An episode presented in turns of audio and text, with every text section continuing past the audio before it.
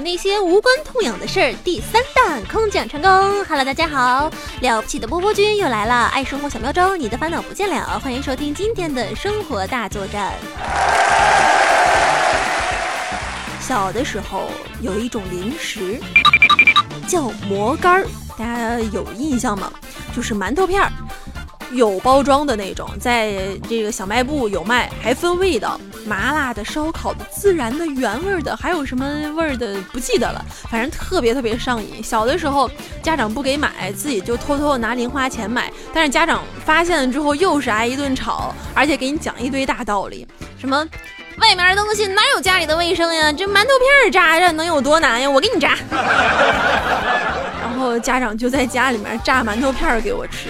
其实家里面馒头片儿也呃挺健康卫生的，放点盐，涂点调料，吃的我也是不亦乐乎，特别香。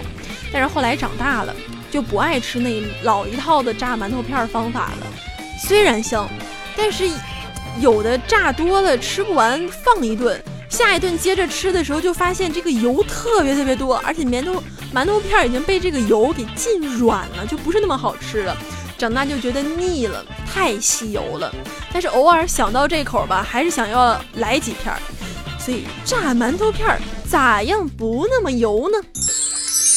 非常简单，就是在炸之前用清水稍微的泡一下馒头片儿再炸，既不会那么油，外观和口感也会非常的厉害。其实不只是以前的老方法，吃的时候嫌油多腻，关键是吃油太多危害也不小。呃，波儿在网上搜了一个调查，这个调查有点老，是在大概十年前，二零零七年的时候，中国居民营养与健康状态的调查就显示，成人超重率为百分之二十二点八，肥胖率为百分之七点一，约有一点六亿人患有高血压，两千多万人患有糖尿病。这个油大危害真是大，会导致肥胖。在所有的食品当中，油脂的单位热量是最高的，一克油就可以产生九千卡的热量。哇这个人呢，一肥胖起来，容易生病的几率就会大大的提高，什么高血脂、高血糖、呃糖尿病啥啥，就都会找到你了。而且吃油多，会导致血液中的胆固醇和脂肪酸过多。这些东西如果沉积在血管上的话，就会造成动脉硬化。这个动脉硬化最终就会形成血栓。血栓大家肯定都听过吧？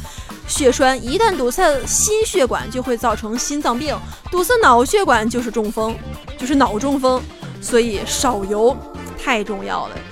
呃，少油的话，不仅口感会清爽不腻，而且还健康。关键的还有一点就是减少浪费，不浪费也是个好习惯吧。